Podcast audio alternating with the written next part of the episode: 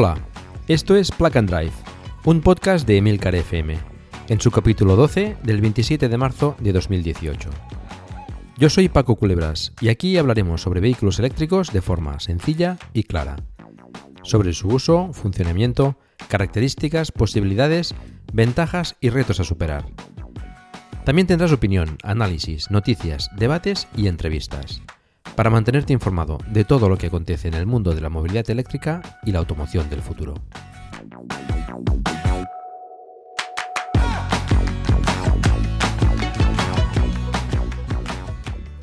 Este capítulo está patrocinado por Luge Energy, la empresa de soluciones de recarga de vehículos eléctricos que realiza instalaciones en toda España. En el capítulo de hoy vamos a hablar de las novedades presentadas en el Salón de Ginebra, uno de los eventos del motor más importantes en Europa. En esta ocasión se ha celebrado su edición número 88 en Ginebra, en Suiza, del 8 al 18 de marzo, aunque los días 6 y 7 estaban reservados para prensa y medios especializados. Ha sido visitado por cerca de 700.000 personas y se han presentado multitud de novedades en el sector de la automoción, nosotros, como es lógico, nos centraremos en las novedades en eléctricos y en híbridos enchufables. Ionity ha aprovechado para presentar sus cargadores de 350 kilovatios. Recordemos que Ionity es la empresa eh, participada por Ford, por BMW, por Daimler, por el grupo Volkswagen y por la petrolera Shell para eh, instalar multitud de puntos de recarga por toda Europa que permitirán pues, la circulación de vehículos eléctricos de una forma más, más sencilla. Este nuevo cargador eh, pues, tiene un diseño bastante atractivo. Eh, recordemos que son cargadores con el conector CCS Combo y se instalarán eh, separados por aproximadamente entre 100 y 120 kilómetros y ubicados en las principales vías de circulación, con lo cual pues, permitirá, como decíamos, eh, circular por Europa de forma más eh, tranquila y más sencilla con los vehículos eléctricos eh, que estén dotados de este tipo de conexión, del CCS Combo, que parece ser que será el estándar en, las conexiones de, de recarga en los próximos vehículos eléctricos. Una de las sensaciones del Salón de Ginebra y también de las presentaciones más importantes de este 2018 es el Jaguar E-Pace. De él ya hemos hablado en anteriores capítulos de, de and Drive, pero ahora con la presentación oficial, que de hecho se, realizó el, 1 de marzo, una semana antes aproximadamente del Salón de Ginebra, pero allí se, expuso para todos los visitantes. Ahora ya con datos más, eh, más, eh, más, certeros, más eh, oficiales, podemos comentar que cuenta con un chasis construido en, en aluminio, lo cual pues le da una rigidez muy importante y un reparto de pesos al 50% en cada eje que lo dotan pues de, una conducción bastante dinámica y, deportiva. Las dimensiones ya oficiales son 4 metros 682 milímetros de largo, 2 metros 11 milímetros de ancho y 1 metro 565 milímetros de alto.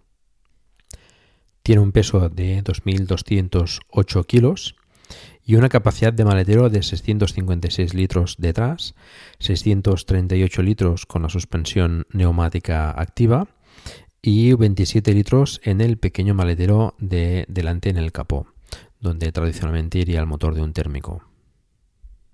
Cuenta con dos motores eléctricos, uno en el eje delantero y otro en el eje trasero, con lo cual lo dotan de tracción integral, y una potencia de 294 kilovatios, unos 400 caballos, con 696 Nm de par motor máximo.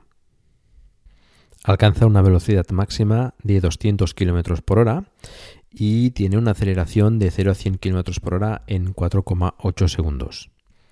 En la presentación, de hecho, hacen una comparación en un circuito con dos conductores profesionales y lo comparan con el eh, Tesla Model X, primero con el 75D, el Jaguar E-Pace pues vence al, Tesla y el conductor del Tesla eh, pide hacer la prueba con el P100D, a lo que le dicen que la diferencia de precio es demasiado grande y se, bueno, se, conforma con probar con, el 100D, al que el Jaguar también, también vence, tanto en, en aceleración como en frenada. Aunque en mi opinión no son eh, coches comparables, son segmentos muy diferentes. El Model X es un coche más grande y más pesado, pero bueno, en todo caso, pues eh, el Jaguar eh, vence en la aceleración y en frenada, como hemos dicho, al, Tesla Model X. Son ahora mismo los dos subs que hay en, en el mercado eléctricos, con lo cual, bueno, hasta cierto punto también tiene sentido compararlos. El e-Pace cuenta con una batería de 90 kWh, ubicada como es costumbre en el suelo del, coche y que además le dota pues, con un centro de gravedad bastante bajo. Esta batería tiene una autonomía de 480 km en ciclo WLTP, lo cual está bastante bien. Es refrigerada por líquido, lo cual le permite pues, mantener una, temperatura correcta tanto en los procesos de descarga como en los procesos de carga. Y, por cierto, la carga eh, está, pues como ya sabíamos, eh, dotada de un conector CCS combo. Tiene una potencia de carga de 7, 7 kilovatios en corriente continua, es decir, para cargar en, carga doméstica es hasta 7 kilovatios. Y en carga continua con el CCS combo en cargadores públicos puede llegar hasta los 100 kilovatios. Jaguar eh, comenta que puede llegar, puede cargar al 80% de la batería en unos 45 minutos. El coeficiente aerodinámico es de 0,29, lo cual está bastante bien para ser un sub, y cuenta con láminas en la parrilla delantera que se abren y cierran para mejorar la aerodinámica. Algunas de las características que dispone el Jaguar E-Pace son, por ejemplo, las actualizaciones OTA over the air, es decir, de forma remota, al igual que los Tesla, lo cual permitirá al coche recibir actualizaciones del software y del comportamiento para ir mejorando con el, tiempo. También eh, presenta las manetas de las puertas eh, enrasadas con la carrocería, al igual que los Tesla, como ya habíamos comentado. El interior es de un diseño bastante atractivo, con unos acabados como nos tiene acostumbrados la marca británica, pues acabados de, bastante calidad. Cuenta con lo que Jaguar denomina el sistema Touch Pro Duo, que fue estrenado en el Ranch Rover Velar y que consta de dos pantallas, una la clásica detrás del volante y otra pantalla central. Los mandos de la calefacción también son en forma de pantalla y tiene la posibilidad de equipar un HAT en el parabrisas. HAT, recordemos, es eh, Head Up Display, es una tecnología que proyecta información en el parabrisas de forma que no tengamos que apartar la vista de la carretera y que pues, proyecta allí parte de la información que, se presenta normalmente en, en la pantalla que estaría detrás del volante. El sistema de navegación del iPace es bastante completo y tiene en cuenta la orografía del terreno para calcular la autonomía, considerando los momentos de, mayor consumo en los ascensos, en las subidas, y de la recarga de la batería en, en los descensos. Además del estilo de conducción del conductor que haya aprendido el sistema por inteligencia artificial en anteriores recorridos. El cambio de marchas, como nota curiosa, ya lo comentamos la última vez, es eh, con un botón en vez de la clásica palanca que suelen tener los eh, vehículos con, cambio automático. Bueno, es una forma diferente de hacerlo y bueno, veremos qué, qué tal funciona. El ePace cuenta con integración con Amazon Alexa, de forma que podemos consultar con el asistente el estado del coche, el nivel de la batería, la recarga y bueno, diferentes opciones. A nivel de seguridad incorpora pues, los últimos avances, eh, sistema de frenada automática de emergencia, monitor del estado del conductor, em, reconocimiento de señales de tráfico, programador de velocidad activo, asistente de mantenimiento de carril, cámara trasera, por supuesto, y ayuda al aparcamiento. El e parte de un precio de 79.100 euros en España de la versión S y bueno, puede llegar hasta los 103.500 de la versión First Edition. En la web de, Jaguar podéis configurar y podéis eh, quitar y poner multitud de opciones y bueno, dependiendo de, las características y de las funcionalidades del vehículo, pues bueno, tenéis diferentes versiones, la S, como he comentado, de 79.100 euros, la SE de 87.100 euros y la HSE de 93.200 euros. Y después está la, First Edition, como, como he comentado antes, de 103.500 euros. Bueno, el e-Pace me parece un, un coche bastante interesante, es muy atractivo, el diseño es muy, muy acertado. Eh, es una especie de, mezcla entre sub y berlina. Eh, esos metros, 4 eh, metros 6, pues tiene un tamaño bastante correcto, ni demasiado grande ni demasiado pequeño. Em, el precio, pues, es un poco elevado. Mm, bueno, tenemos que considerar también que es un Jaguar y es un Jaguar eléctrico, pero bueno, aún así pues eh, es un precio bastante elevado que yo creo que puede frenar un poco las ventas. Incorpora las últimas tecnologías, viene bastante bien equipado en este sentido. Las prestaciones son también muy buenas, tanto a nivel del motor como en la autonomía. Pues los 480 km en ciclo WLTP son, son considerables y eh, el hecho de tener pues cargador CCS combo pues también le permitirá eh, disfrutar de estas redes de cargadores que, parece que se están implantando en Europa y los 100 kilovatios de, potencia de carga pues también son, son un buen eh, aliciente para, poder viajar a la espera de que, de que existan estos, estos cargadores. Y seguimos con el Hyundai Kona, otro de los protagonistas del Salón de Ginebra. Es un subcompacto em, con unas medidas de 4 metros 165 milímetros de largo, 1 metro 800 milímetros de ancho y 1 metro 550 milímetros de alto. Vuelvo a repetir que es un subcompacto, tiene unas medidas más contenidas, son 4 metros eh, y 165 milímetros, es un poquito más largo que el Zoe, por lo tanto, bueno, tener en cuenta que aunque en las fotos aparezca más grande, es un, es un coche pues, de un tamaño contenido.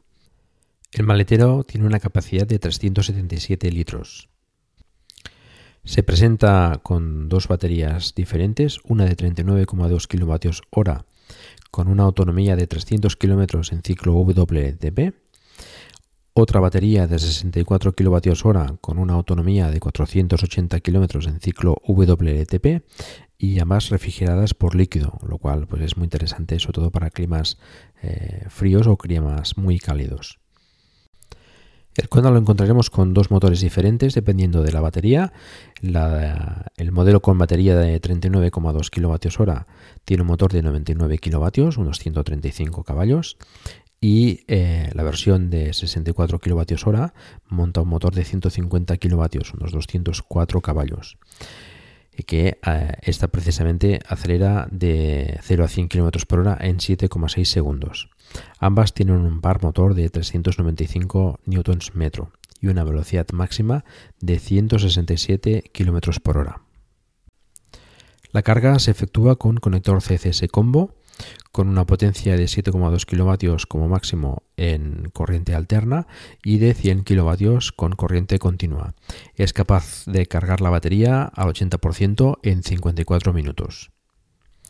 El Kona es un vehículo bastante equipado, incorpora como elementos de seguridad, por ejemplo, control inteligente de velocidad con frenada automática en caso de colisión, avisador de colisión por ángulo muerto, asistente de cambio involuntario de carril, detector de fatiga del conductor, reconocimiento inteligente de señales de límite de velocidad o asistente de mantenimiento de carril. Respecto al interior, incorpora un cuadro de instrumentos con dos pantallas, eh, un velocímetro de 7 pulgadas detrás del volante, otra central de 7 u 8 pulgadas según el equipamiento, que es compatible con Android Auto y Apple CarPlay y también incorpora un HUD, un Head-Up Display. El sistema de sonido premium está desarrollado por Krell. Tiene también encarga inalámbrica de smartphone y el cambio de marchas es eh, por botones también, al igual que el Jaguar E-Pace. Parece que está esto creando tendencia. Monta un sistema de faros LED y un sistema de frenada regenerativa ajustable con levas en el volante, que por lo que comentan los propietarios del Hyundai Ioniq, que también monta este sistema, es eh, bastante cómodo y muy efectivo. Los precios, que son todavía orientativos y hay que cogerlos un poco con cautela, parten de eh, 35.000 euros antes de ayudas para la versión de 39 kilovatios hora y de 40.000 euros para la versión de 64 kilovatios hora. Son unos precios bastante contenidos dentro de lo que cabe. Es uno de los puntos fuertes del Kona. Las eh, prestaciones son bastante, eh, bastante buenas también. Eh, la versión de 64 kilovatios hora, pues esos 480 kilómetros están muy muy bien. Recordemos que Hyundai pues tiene unos motores muy muy eficientes el equipamiento pues es muy completo también, eh, viene bastante bien equipado. Tenemos que tener en cuenta también que el tamaño pues es el que es, son 4 metros y poco, pues eh, bueno, puede ser adecuado para, mucha gente y para otra pues quedarse un poco corto, depende de las necesidades de cada uno.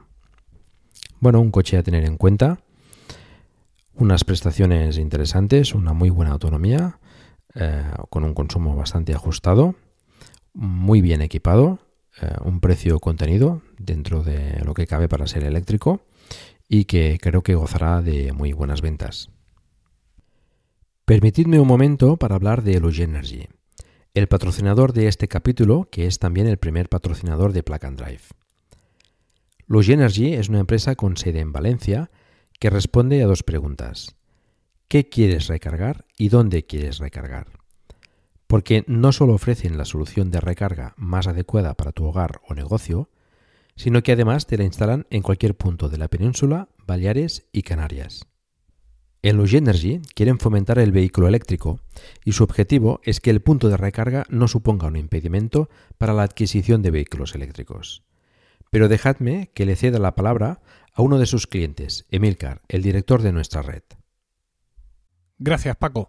Pues mi experiencia con Luge Energy la verdad es que no, no puede ser mejor. Eh, desde el primer momento entendieron qué es lo que necesitaba y qué es lo que quería y además me asesoraron en el modelo de punto de recarga más adecuado, no solo para mi coche, sino un poco para lo que parecía que iba a ser mi costumbre de carga o mis necesidades de carga. Vinieron a casa, me hicieron un presupuesto y una vez que acepté el presupuesto, pues la verdad es que la instalación, como se suele decir, fue rápida y limpia. Incluso después de la instalación y estando todo funcionando, tenía alguna duda sobre el funcionamiento del punto de y me hicieron otra visita para asegurarse, además se empeñaron en que todo estaba funcionando correctamente y fantástico. Se encargaron también de la certificación de la instalación en la Dirección General de Energía de mi comunidad autónoma, cosa quizás no imprescindible, pero sí aconsejable para no tener problemas con el seguro del garaje de la comunidad de propietarios. Gracias, Emilcar. Continuamos con las novedades presentadas en el Salón de Ginebra de las que no tenemos tanta información como con el Hyundai Kona y el Jaguar E-Pace, pero que es interesante comentar.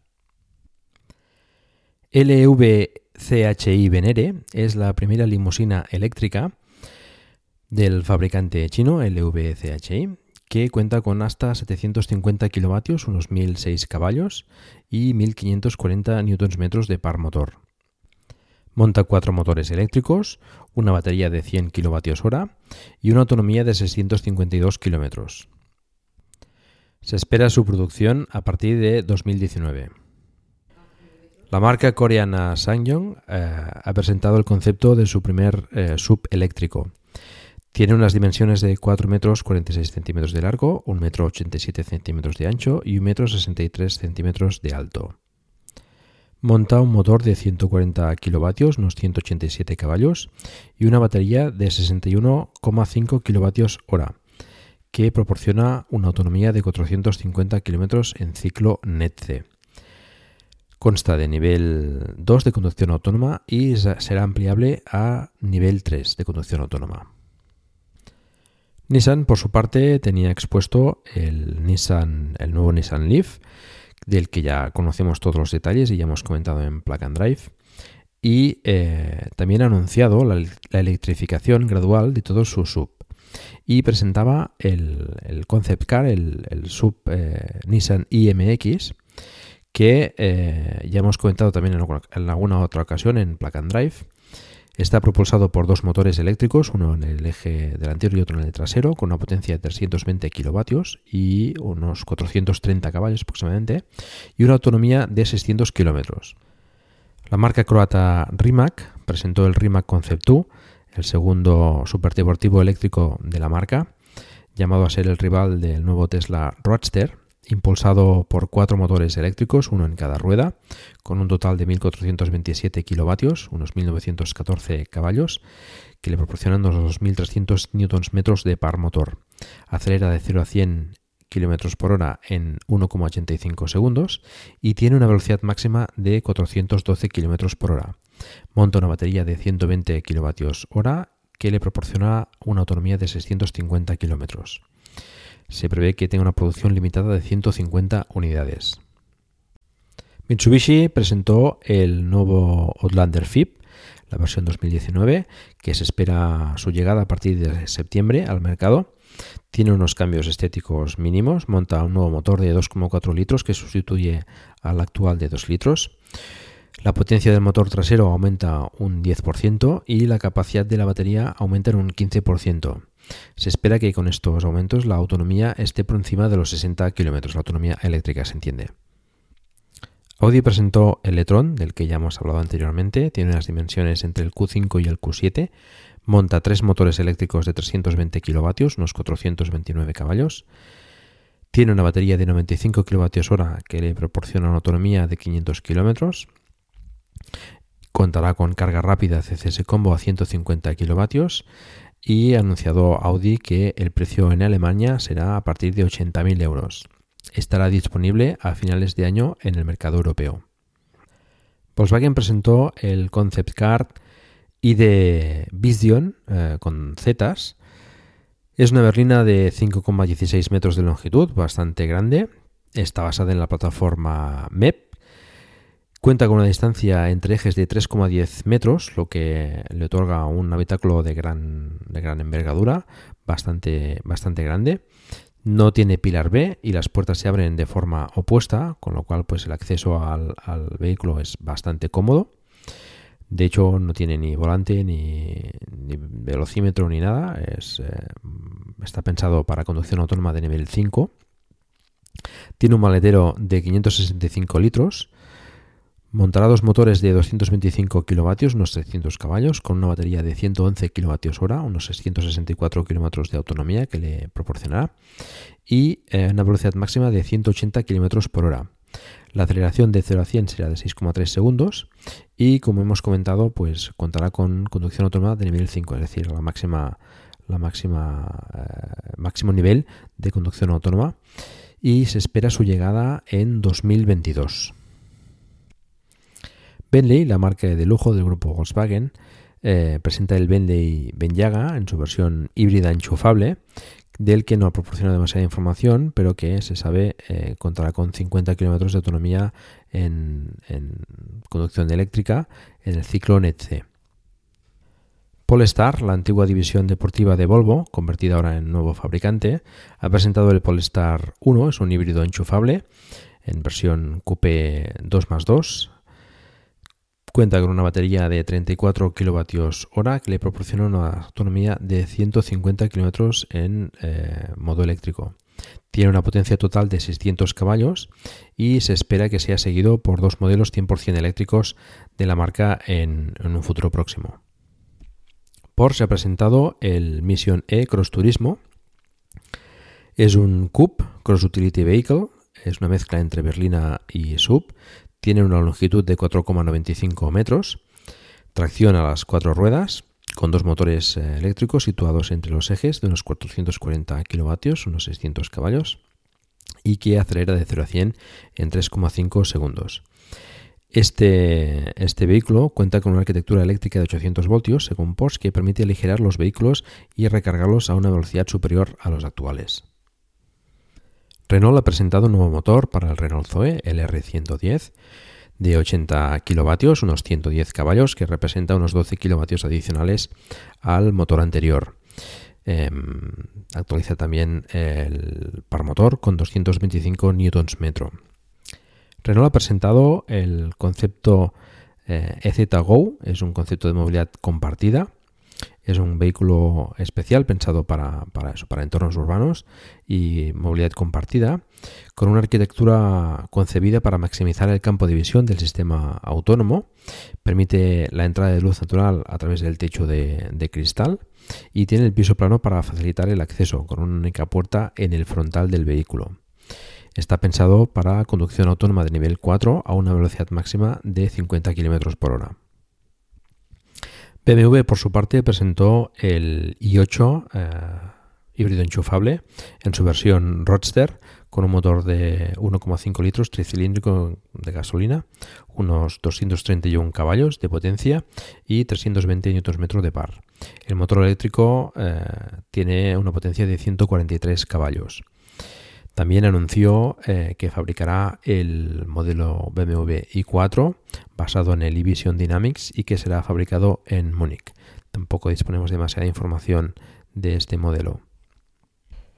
Honda presentó el Urban EV, es un vehículo compacto del que no tenemos demasiada información técnica, por no decir ninguna, y que llegará a finales de 2019 al mercado europeo. Presenta una gran pantalla en el frontal, casi de lado a lado, y pantallas en los laterales de las puertas con información general y la visión de lo que serían eh, las cámaras que actuarían como retrovisores, que veremos si esto en el modelo de producción de, calle eh, llega a producirse.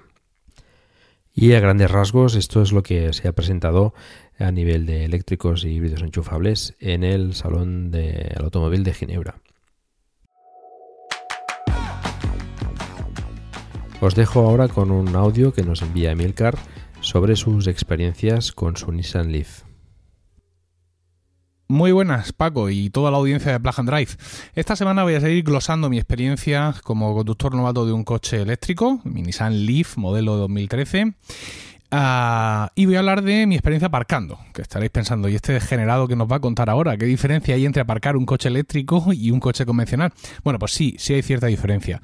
Y es que, como supongo que muchos sabéis, en ya en muchos centros comerciales, supermercados, etcétera, empieza a haber plazas destinadas al aparcamiento y recarga de los coches eléctricos. Y eso la verdad es que es una ventaja eh, muy interesante.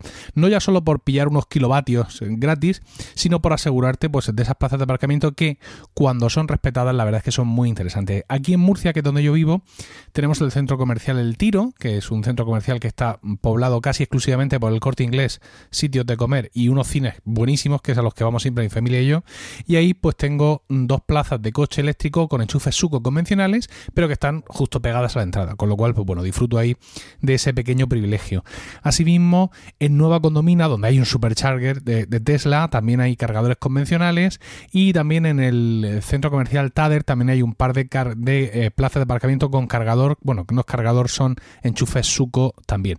Entonces, pues bueno, cuando hay suco, suco y cuando hay del otro, pues del otro, pero sobre todo la ventaja de poder aparcar de, mm, digamos, eh, ahí cerca de la, de la entrada y en un sitio reservado, reservado para ti. Como en Murcia todavía no tenemos muchísimos coches eléctricos, es más o menos fácil encontrar esos sitios disponibles. La otra ventaja que tenemos en Murcia eh, es que no pagamos la hora. El, estacionamiento este regular o la, zona azul, ¿no? Estos sitios en, superficie regulados en los centros de las ciudades, pues aquí no pagamos y además eh, he hablado con varios vigilantes y aunque no lleven la pegatina de la DGT, yo estoy a punto ya de... Hoy he ido al correo, pero habían cerrado. Aunque no la lleves, ellos saben, eh, saben que los coches eléctricos no tienen que pagar y cuando ven un coche así sin tal, pues siempre le miran eh, para ver si es eléctrico o no y vamos, que ese tema lo tienen, lo tienen controladísimo los, los vigilantes de la hora. Y luego encima, aquí en Murcia tenemos un plus y es que nuestro querido ayuntamiento está desplegando 50 plazas de aparcamiento en superficie exclusivas para vehículo eléctrico. Algunas van a acompañar de cargador, la inmensa mayoría no, pero bueno, ahí están esas 50 plazas. Todavía no ha sido anunciado oficialmente, eh, han sido contratadas, se están desplegando, ya hay muchas que están pintadas en la ciudad, pero eh, el ayuntamiento está esperando a que se, se, se, extiendan todas hasta que, digamos, se, instalen, entre comillas, todas para hacer el oportuno anuncio de prensa, etcétera, que ya le pasaré a Paco para que lo cuente por aquí.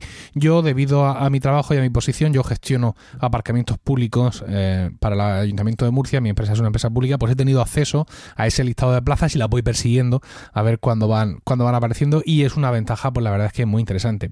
Por, yo os estoy grabando esto sábado y, por ejemplo, esta mañana he salido a hacer mandados con la familia. Eh, no he podido aparcar en una plaza que me venía muy bien porque había un coche térmico, vamos a llamarlo, cosa que he puesto en conocimiento de la policía. Lo que pasa es que como hoy era un día un poco raro en Murcia, con mucho viento, muchas intervenciones de bomberos, etcétera, pues lo último que estaban pensando los policías locales eran en los coches eh, térmicos aparcados en plazas de eléctrico. Pero bueno, había otras dos un poquito más adelante que las he podido ocupar.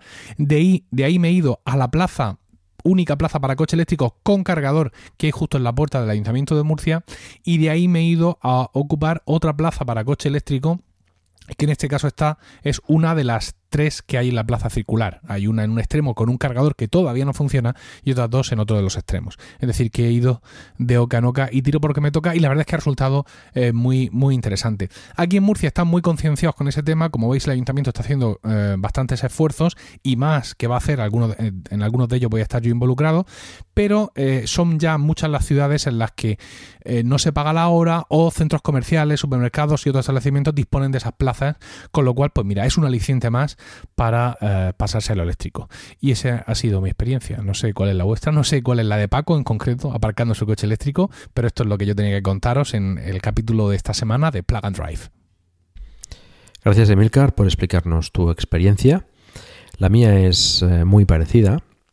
Aquí en Girona tenemos tres cargadores, hay dos rápidos instalados eh, recientemente, los típicos tríos con carga en continua a 50 kilovatios y en alterna 43. Están ubicados en, los puntos eh, exteriores de la ciudad, en la periferia, de forma que pues que facilita la carga para viajes y, y, bueno, es básicamente usado por, por gente que, que viene a o pasa por Gerona más bien, ¿no? Los de los de aquí pues lo cargamos en casa como es habitual o tenemos un punto de recarga lenta en, un, en, la Plaza Cataluña, que es, la, es un sitio muy céntrico. Son, son dos plazas para, para la carga del, del, vehículo eléctrico y que, bueno, pues seguramente quizás haya más, eh, más vehículos eléctricos aquí y, eh, bueno, hay bastantes posibilidades de encontrarse la vacía, pero también suele haber algunos vehículos eléctricos muchas veces, dado también pues lo que te comentaba de que eh, es, una, es una plaza ubicada en un sitio muy céntrico con, calles peatonales eh, muy cerca y que bueno pues no hay mucho aparcamiento. Por suerte em, el aparcamiento en la zona azul, en lo que llamáis ahora en otras ciudades, pues es gratuito para los coches eléctricos en Girona desde no hace demasiado tiempo y eso facilita pues la, el aparcamiento para hacer pues recados, eh, etcétera, lo cual pues bueno, viene muy bien porque eh, facilita pues eh, eso el aparcamiento en, en, zonas que normalmente suelen, suelen haber pocos pocos sitios. Lamentablemente suele pasar no muy muy a menudo, pero sí pasa con cierta frecuencia que en los cargadores lentos, sobre todo pues los que comentaba como como en este caso ubicados en, sitios céntricos y, golosos, digamos, pues eh, suelen aparcar vehículos térmicos o incluso aparcar vehículos eléctricos eh, sin cargar, es decir, pues aprovechándolos como, como, aparcamiento. Dado que hay aparcamiento disponible y además es gratis para los vehículos eléctricos en la zona azul, pues no tiene demasiado sentido. Pero vamos un poco a la comodidad. Esto, bueno, pues eh, es importante gestionarlo con civismo y con educación, pero bueno, informar de que esa plaza pues podría ser necesaria para una persona que, que, necesita cargar su vehículo y que necesita esa carga para, para volver a casa, por ejemplo, ¿no? Y también cuando tienes un vehículo eléctrico, pues em, aprovechas siempre que puedes para cargar el coche. Cuando vas a un, a un centro comercial, a un restaurante, a donde sea, pues siempre miras a ver si tienen algún enchufe o tienen un punto de recarga para vehículos eléctricos, que, cada vez hay más. Y pues bueno, la gente que tiene un vehículo eléctrico eh, mira estas cosas y, y, aprovecha para cargar donde sea, ¿no? Eso es una característica también de los usuarios de vehículos eléctricos que nos convertimos en, en, buscadores de enchufes, ¿no? Y, y, bueno, se encuentran en sitios a veces eh, inimaginables. En fin, muchas gracias a Luge Energy por patrocinar este capítulo de Plug and Drive. No dejéis de visitar su web en http://lugenergy.com para que sepan que vais de nuestra parte. Sin más, os recuerdo que tenemos un grupo de Telegram donde charlamos sobre el vehículo eléctrico y en el que os invito a participar. Somos ya 232 miembros, encontrarás el enlace en la página del programa. Si disfrutas de un vehículo eléctrico, me gustaría mucho que nos enviaseis un audio con tus impresiones y experiencias. Y esto es todo. Muchas gracias por el tiempo que habéis dedicado a escucharme. Os recuerdo que hagáis difusión del vehículo eléctrico en la medida de vuestras posibilidades, por ejemplo recomendando este podcast o haciendo una reseña en iTunes. Espero también vuestros comentarios en emilcar.fm barra plug and drive, donde también podréis encontrar los medios de contacto conmigo y conocer los otros podcasts de la red. Un saludo y hasta pronto.